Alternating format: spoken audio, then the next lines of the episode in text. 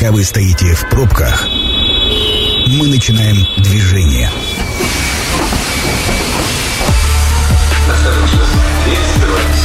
Следующая станция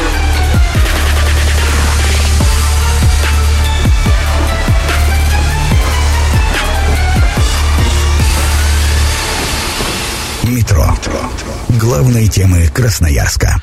Добрый вечер, программа «Метро», Сергей Васильев у микрофона. Сегодня будем говорить о новых законах, о том, как изменится наша с вами жизнь в декабре, и по этому поводу а, традиционно уже в этой студии Андрей Лопатин, юрист, руководитель группы компании «Правовая информатика». Андрей, добрый вечер. Добрый вечер. Игорь Артемьев, налоговый эксперт. Игорь, добрый вечер также. Добрый вечер. А, Значит, а, ну давайте на правах а, ведущего а, хотелось бы сообщить о том, что мы не первый год с вами, да, поэтому с а, профессиональным вашим праздником, а, господа, Вот 3 Спасибо. декабря День юриста.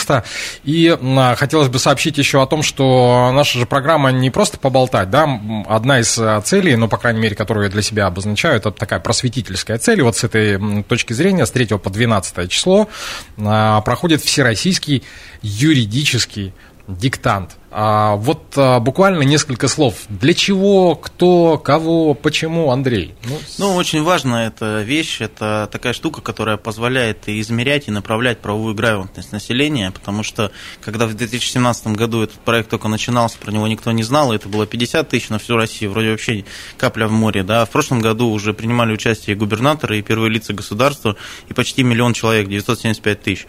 Вот сейчас таймер работает, порядка 160 тысяч уже Ну, прошли тестирование, кстати, да. Да. Но меня, меня радует, что это такое некое соревнование и в профессиональной среде, потому что когда в прошлом году или в позапрошлом подводили итоги, юристы были не самые в топы, да, то есть госслужащие отвечали гораздо лучше, чем юристы.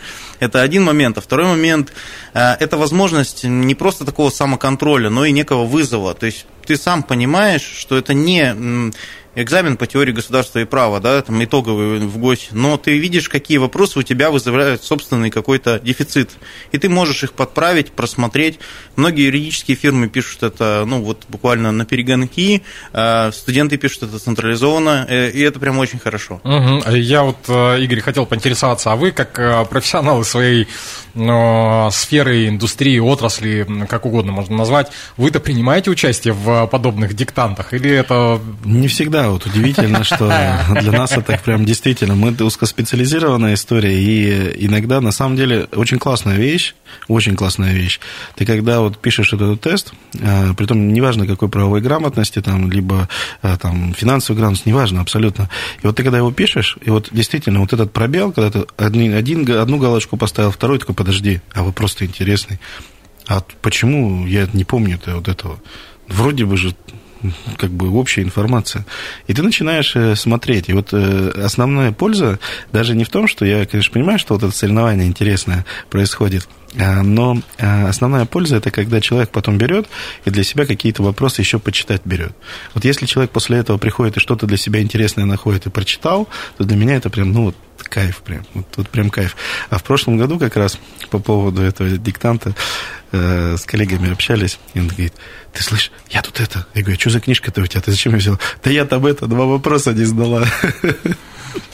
Ну, давайте все-таки к законам. Э, Еще раз радиослушателям напомню, для тех, кого интересно, э, можно э, в интернете забить, выпадет страница диктанта, собственно говоря, зайти, там дается час, по-моему, на решение тестовых заданий. 40 вопросов, да? Да, 40 вопросов, поэтому заходите, проверьте себя, насколько вы юридически подкованы. В наше время это такой немаловажный момент.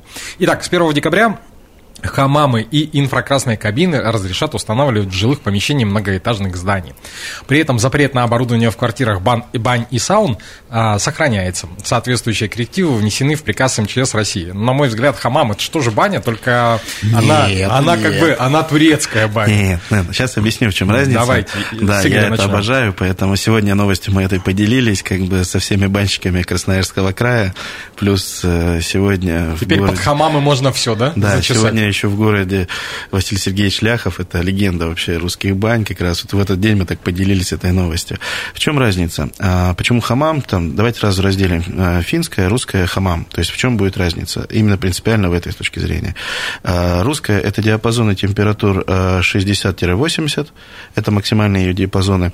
Финское – это диапазон до 140. Угу. Хамам – это максимальный диапазон на оборудовании 40 э, градусов. Но там же влажность повышена. Влажность ее отводить намного проще, делается специальный парозахват, это элементарная технология, которая ну, создает, это уже отработанная история. А вот температурный режим это, поэтому по опасности, пока по пожароопасности хамам, он э, всего лишь парогенератор, ну, как бы с температурой до 40 градусов. А все, что дальше, это уже оборудование тена, нагревание, то есть там электрическая тена, и эта электрическая тена на сегодняшний день она запрещена. Mm. А, Андрей, э, хотел спросить, могу ли я в своей собственной э, квартире устроить хамам? Ну, вот так вот, если Сереж, из... вот очень хороший вопрос. Мне, мне хочется тех, кто делал вот эту норму закона, сначала отправить протестироваться на, на диктанте, на правовом, потому что, ну, это вот продолжение все той же истории. Мы делаем такие предписания или такие законы, законы, которые провоцируют у людей правовой нигилизм.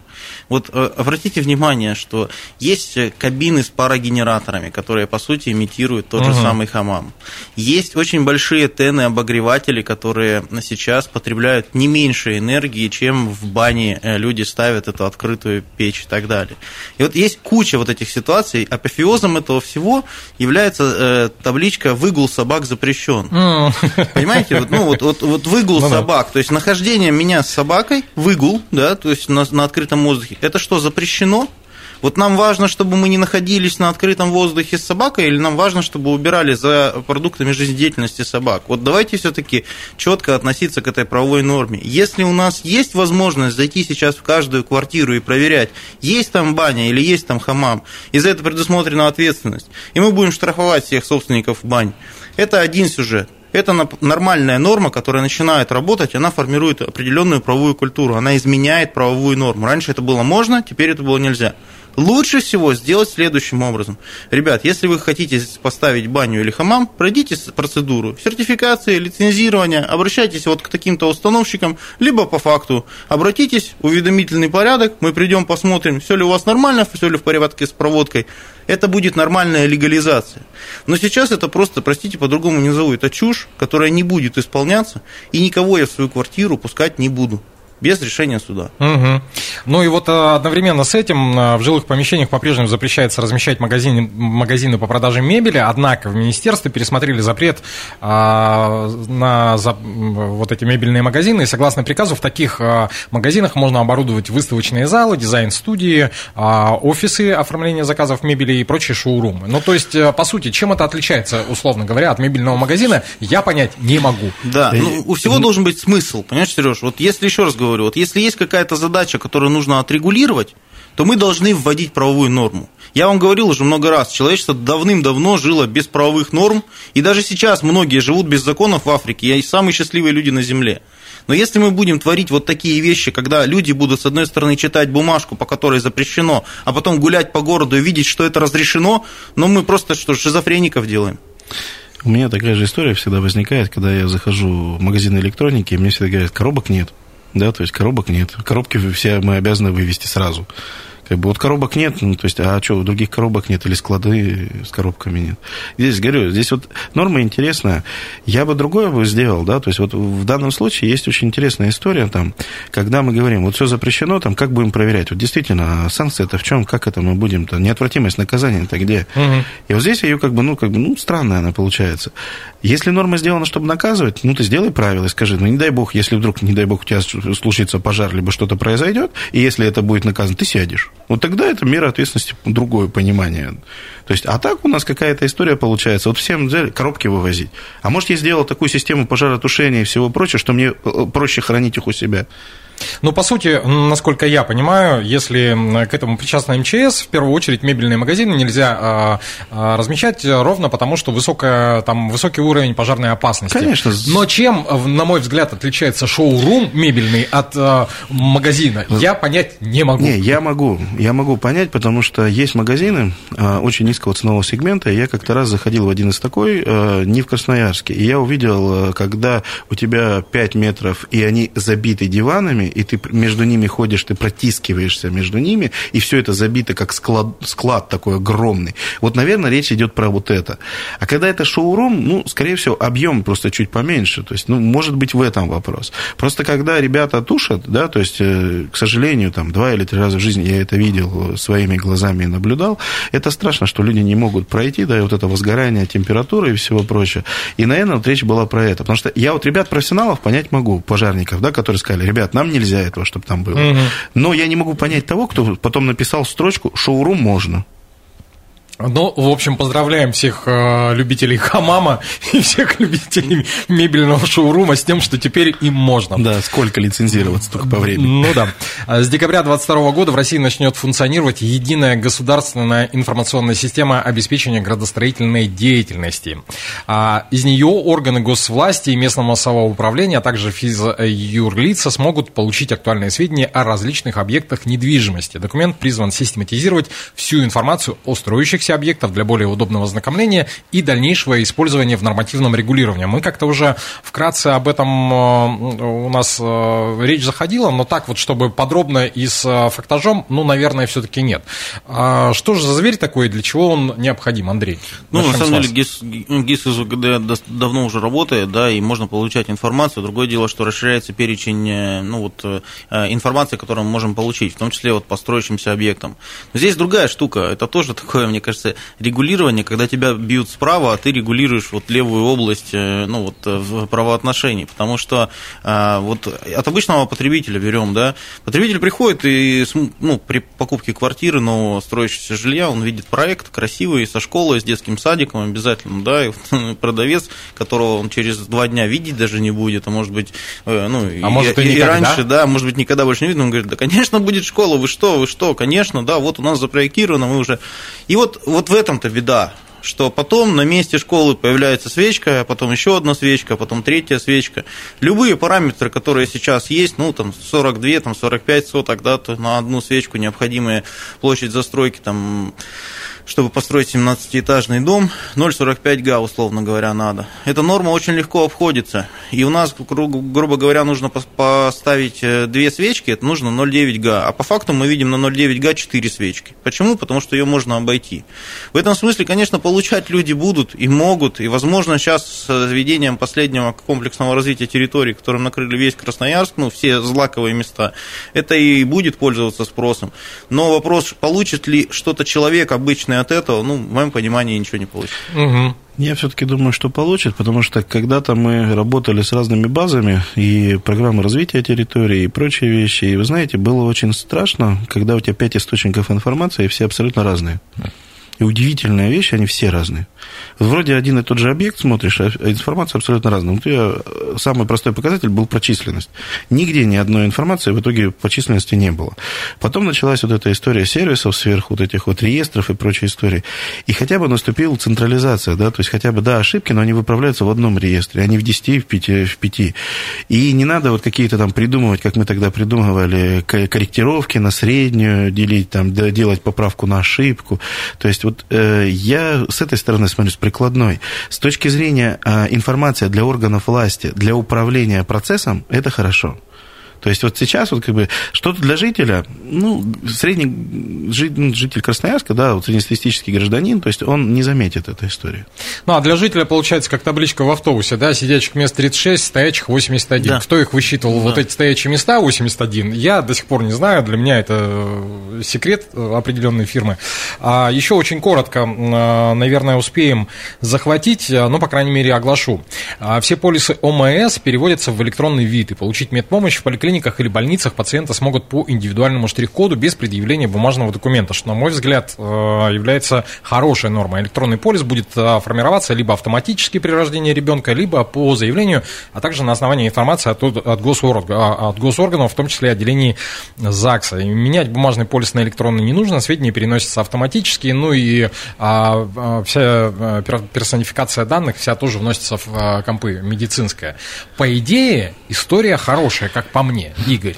Но, смотрю, есть возражение. Не, не возражение. Вспомнилось сразу, вот, э, когда мы начали об этом говорить, э, было одно время модно резус-фактор наносить и Мгм. группу крови. Мгм. Я вот думаю, что если вот в такой истории когда-то станет модно наносить татуировку полюса ОМС, когда ты просто подвел руку, и в любом случае она всегда с тобой, э, даже если она у тебя на телефоне, да, в виде какого-то обоев или чего-то, ну, то есть я, я только за. Вот тут недавно... Персонаж игры Хитман вспоминается. Да, я тут недавно буквально вот э, зашел в фонд э, э, ФСС и нажал э, про больничные. И удивился, что все больничные подгружены, да, хотя я их не предъявляю. Ну, то есть у меня нет этой необходимости. Но оба, они, они там есть. Если надо, я могу это сделать. И это очень удивительная вещь. Я был в той системе, когда этот полюс э, надо было скрывать, бегать и выбивать, и я сейчас, и который открывает, говорю, а хочу, не хочу я ли это делать, это мой ответственный выбор. Говорю, для меня вот эта грань, которую мы перепрыгнули э, по цифровизации, она для меня ну, невероятна. И кто бы что ни говорил, и за это вам огромное спасибо на самом деле. Вот когда было 30 лет прима, то есть был, э, что мы прожили за 30 лет, Мгм. и я тогда просто феноменально, мы как 30 лет-то так забыли, что такой скачок-то сделали. Всего каких-то 30 лет. Я беру просто другие правопорядки, беру другую, как бы, ну, там, историю других там стран, и я такой, подожди, ну, ну, за 30 лет так и ни у кого не прыгало. Ну, вот, вот для меня вот это важно. То есть. Андрей, Здесь есть обратная сторона. Очень классная идея, очень крутая новость, потому что несколько раз я его терял, там восстанавливал и так далее. Ну и действительно это удобно, когда все в цифре. Но опять же, вот история из жизни. На прошлой неделе я был в травмпункте, и когда сделали снимок, я ждал, когда врач, ну как обычно, да, как это было в мое время, он ну, вот там, значит, со снимком пойдет, со снимка будет маленько капать, потом врач посмотрит, значит, на свет, Мгм. все что-то увидит. И я удивлен, что никуда никто не идет. Врач просто смотрит в компьютер и видит этот снимок. Я думаю, ничего себе, обалденно, все, у меня там всего-то 20 минут ушло на посещение травмпункта. А сегодня я был второй раз, и компьютер не работал. И врач не смог открыть мои предыдущие снимки. И все посещение ушло в полтора часа. Понимаете, то есть, с одной стороны, вот хорошо и удобно, но зачем закрывать так сразу возможность использовать обычные эти полюсы? Давайте будем и то, и то делать, и, и, и какое-то время на это уйдет, отстраивать базу и так далее. Андрей, да я Ну, думаю, как- так и будет. как с И то, и то и будет. Но, на мой взгляд, самая шикарная вещь, у нас же в свете последних событий, в свете появления платной медицины, мы же не всегда бесплатные или не всегда исключительно платные, да, мы комбинированно ту поликлинику посетил, эту поликлинику, и когда у тебя база данных соберется, потому что заводить тысячу карточек в различных клинических заведениях, ну, это такое себе удовольствие. И хочу еще очень важный момент сказать, который очень важен. А, у нас вся медицина платная. Только другой вопрос, что за одну платит государство. Ну да. И не всегда Ну. это, кстати, это иногда даже выше, чем в платных клиниках. Это просто если люди начнут понимать и вот смотреть, заходить в вот эту штуку и смотреть, сколько за них денежек-то перекинули, они очень много чего интересного увидят. Так кому это? А, господа, пред- предлагаю сделать короткую паузу. Это программа «Метро». Авторитетно о Красноярске. Возвращаемся в студию по- программы «Метро». По-прежнему Сергей Васильев у микрофона. По-прежнему говорим мы о законодательных новеллах. э, И вместе со мной сегодня Андрей Лопатин, юрист, руководитель группы компании «Правовая информатика». Андрей, еще раз добрый вечер. Добрый вечер. Игорь Артемьев, налоговый эксперт. Игорь, добрый вечер также. Добрый. А, Значит, э, не знаю, интересное, неинтересное, но посчитал, что необходимо это озвучить. С 17 декабря у Федеральной службы судебных приставов России появится возможность в автоматическом режиме запрашивать данные об имущественном положении должников у налоговых органов и других организаций. Этот закон поможет своевременно выполнять решения суда или судебные акты, касающиеся исполнительного производства. Запрашиваемую информацию должны будут предоставлять э, ФССП России в течение трех дней с дня получения запроса. То есть оперативненько, даже если три рабочих дня. А, Это означает ли это, что мы начинаем закручивать гайки? Ну, как мы, они. Ан- Андрей. Это означает, что у приставов будет еще больше завал информации, им еще больше будет зависать сервера, и еще сложнее будет решать вопрос. Но давайте так, я же говорю вам не то, что мы выдумываем на Марсе, да, вот ситуация реальная. 500 рублей незаплаченный штраф, арест всех машин, всех денежных карт, всех счетов. Когда начинаешь с этим разбираться, уходит три недели на то, чтобы снять. Это три недели, это в хорошем случае еще, да, когда ты уже с исковым заявлением Цена пришел, вопроса да, 500 500 рублей. рублей, да, понимаете. И вот э, здесь вопрос такой, ну не 7 дней будет, в 3 дня будет приходить. Вопрос-то в другом. Вопрос в колоссальной загруженности каждого судебного пристава, на которого огромнейшее количество, ну, вот просто дел в производстве. И рады бы люди делать, и делают очень многие свою работу качественно, но э, фишка в том, что будет не в 7 дней, а в 3 теперь приходить, ну, только больше загруз. Вот. А я очень, ага. для меня эта история всегда, например, не, вещь, с одной стороны, хорошая, с другой стороны, безумно плохая, на самом деле. Э, тут как посмотреть, да, должен ты, либо ты должен, там, кредитор кредитор, да. И вот здесь, на самом деле, для меня другая история. А, меня учили очень просто. Когда ты занимаешься процессами автоматизации, то есть первое, что ты смотришь, ты наводишь сначала порядок технический, то есть ты технологию отлаживаешь, а только потом автоматизируешь. Потому что обратная сторона, э, что у тебя есть, то и ускоряется. Автоматизация – это всего лишь ускорение. Если у тебя есть бардак, ускорится бардак. То есть, если да, этот катализатор. Угу. И в данном случае, вот Андрей абсолютно прав, мы скатализируем ту ситуацию, которая и так там происходит. Если мы думаем, что что-то исправится, нет. Мы скатализируем ситуацию, которая текущая есть. Мы не меняем институциональную проблему, а институциональная проблема – это загруженность, это непонятность системы, то есть это огромное количество ошибок, которые… Квалификация. Это сервера, которые не способны, они не ФН, ну, это не ФНС России да, которые обладают феноменальными. То есть это зарплата, которая не соотносится с адовым трудом. Ну, то есть на сегодняшний день это прям, это работа колоссальная, нагрузка, которая просто запредельна. Слушайте, но мне кажется, все равно, э, и даже это не является там а, первым слоем, а первым слоем является закредитов через, чрезмерная закредитованность населения э, Российской Федерации, и в этой связи верить о том, что у э, ФССП будет меньше работы, да не будет ее. Пока вот у нас вот такая ситуация, ну не будет ну, ее никогда. Хоть, хоть 7 дней, хоть 15, там, понимаешь? Здесь же есть стратегические вещи, а есть тактические. Ну, вот если мы говорим про стратегию, то я с тобой соглашусь, про закредитованность и про ту культуру, которую мы сейчас формируем. Конечно, один через один, уже. один через один реклама, давайте мы вас обанкротим, да, и ну, там, кинем, давайте всех ваших кредиторов. И у них хорошо брали, а теперь мы их всех кинем, да? То есть это что же вопрос стратегии и вопрос культуры того, что мы получим в итоге. Ну да. Ребята, вопрос другой на самом деле. Вот я вам расскажу, откуда это все пляшет, да, вот в этой всей истории. На сегодняшний день есть э, понятие э, скоринг. Да, то есть проверка, угу. сколько денег реально есть у ну, то есть кредиту, заемщика, и на самом деле его способность платить. На сегодняшний пока мы не уберем справки банков, пока мы не уберем официально, ну, то есть отсутствие официального подтверждения дохода, и только по ним выдача, это будет все постоянно. Человек не поймет, человек не поймет. Он приходит, он говорит, напиши сколько хочешь, ответственность за это есть? Нет.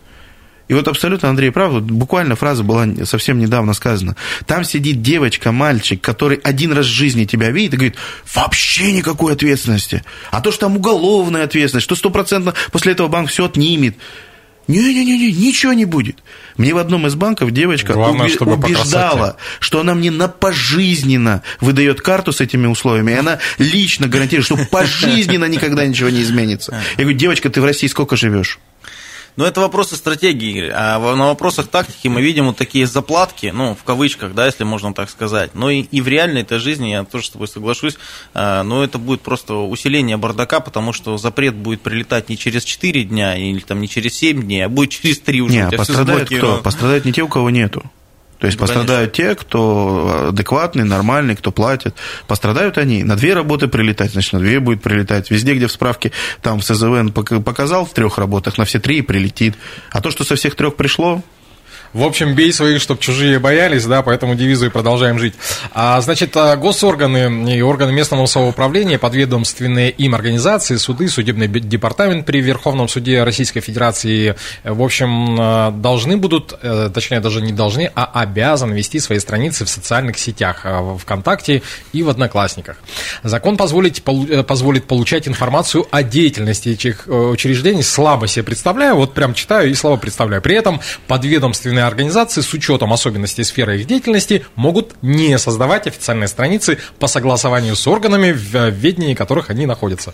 В общем, а, еще одна очень интересная новелла. Ну, то есть, по идее, государство а, пытается продвинуться ближе к, к нам, ну, то есть перейти в нашу среду общения. Сергей, я 2010 да. год, а, мы начинали как раз про государственные услуги. У нас был очень большой блок от Минэка стандарты качества. И в рамках этого блока мы говорили, что один из базовых принципов – это открытость информации, доступности. Да. Сегодня где люди в основном черпают информацию? Ну, в интернете, естественно. Соответственно, куда и надо выходить.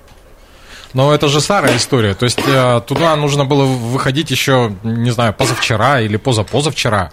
Э, Андрей. Да не факт, что сейчас успеет. Здесь вопрос, э, знаете, такой. Вот у семи нянек, у семи нянек дитя без глаза. Угу. Но есть обратная связь, есть сайты, есть какие-никакие аккаунты, есть телефон горячей линии. Как угодно это можно сделать, да.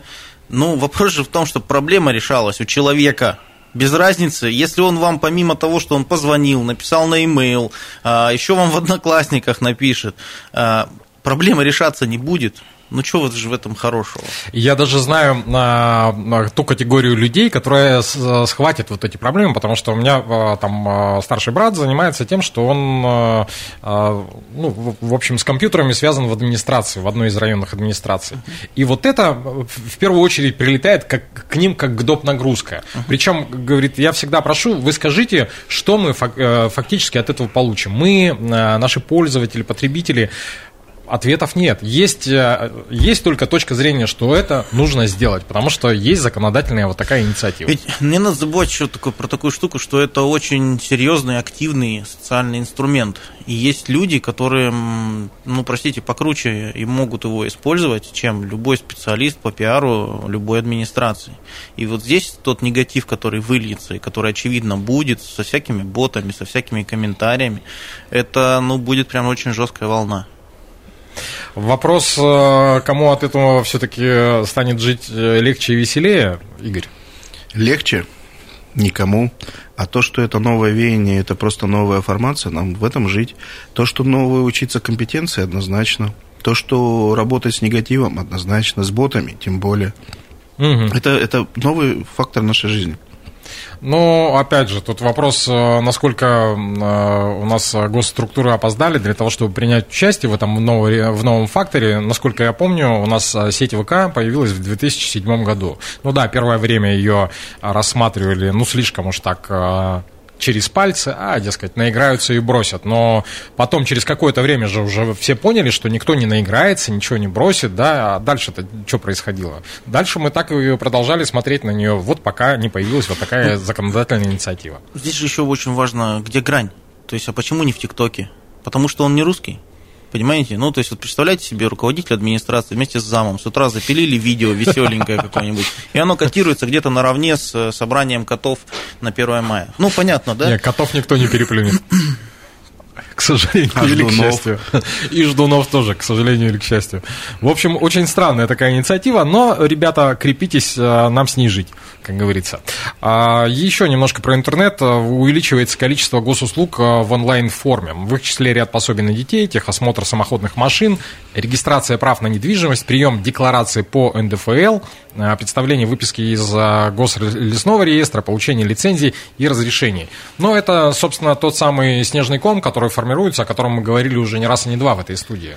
На самом деле потрясающая вещь, когда создаются маленькие локальные точки. Вот ты приходишь спокойно, ты знаешь, что сюда можно прийти по всем проблемам, отдал, забыл, ушел. И у меня очень огромная мысль идет о том, что а, мы делаем то же самое. Вот когда-то были администрации, туда приходили со всеми проблемами. И, судя по всему, мы взяли эту идею, чтобы туда приходили реально со всей вот этой вот... Неважно, с какой, ты не знаешь, куда идти. Вот в одну точку. И вот это одно окно, оно осталось именно там. Но, с другой стороны, оно может быть и хорошо, одно, Да ничего плохого нет, если это только, еще раз говорю, вот в, при, в приоритете стоят интересы человека. То есть его возможности реализовать свои гражданские права, то, что он, за что он платит налоги, да, и так далее. И вот вопрос, как правильно настроить вот этот процесс, чтобы он беспроблемно работал, чтобы человек получал то, что, то, что нужно, чтобы это технически все было хорошо и работало. Вот это важно. А так, сама по себе идея очень хорошая. А, Вы знаете, я посмотрел, у нас э, совсем немного времени до окончания программы, а еще я э, как-то припомнил о том, что в декабре-то мы с вами в этом году, получается, встречаемся последний раз, и в следующий раз мы увидимся с вами уже в новом году. И, наверное, уже по сложившейся традиции нам с вами и начинать э, вот этот пул предновогодних поздравлений. Казалось бы, 5 декабря, куда еще, а оказывается есть куда. Поэтому, джентльмены, мне будет радостно услышать от вас приятное пожелание в адрес наших радиослушателей и нашей радиостанции. Андрей, начнем с вас. Я всем желаю очень сильно спокойствия, э, душевного э, такого спокойствия. Э, Может быть, необходимо вот на этих новогодних праздниках остановиться, посмотреть на то, что происходит, происходило. Все ответы, как я говорю, есть уже в истории. Это все уже когда-то было.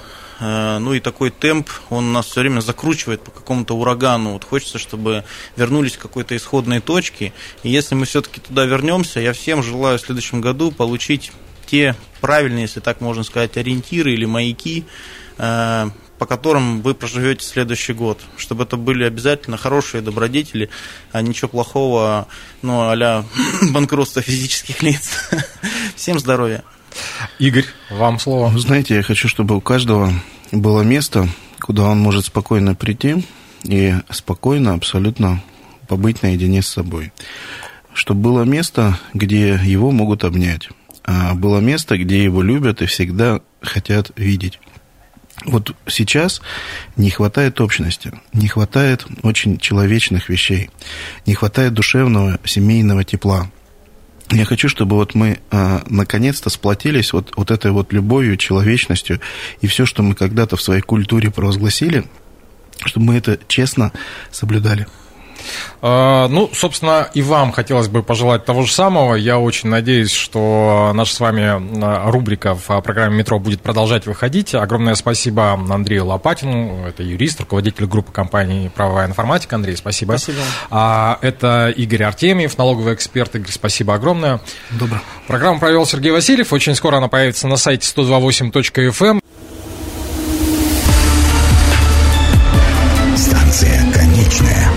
дальше не идет. Просьба освободить вагоны.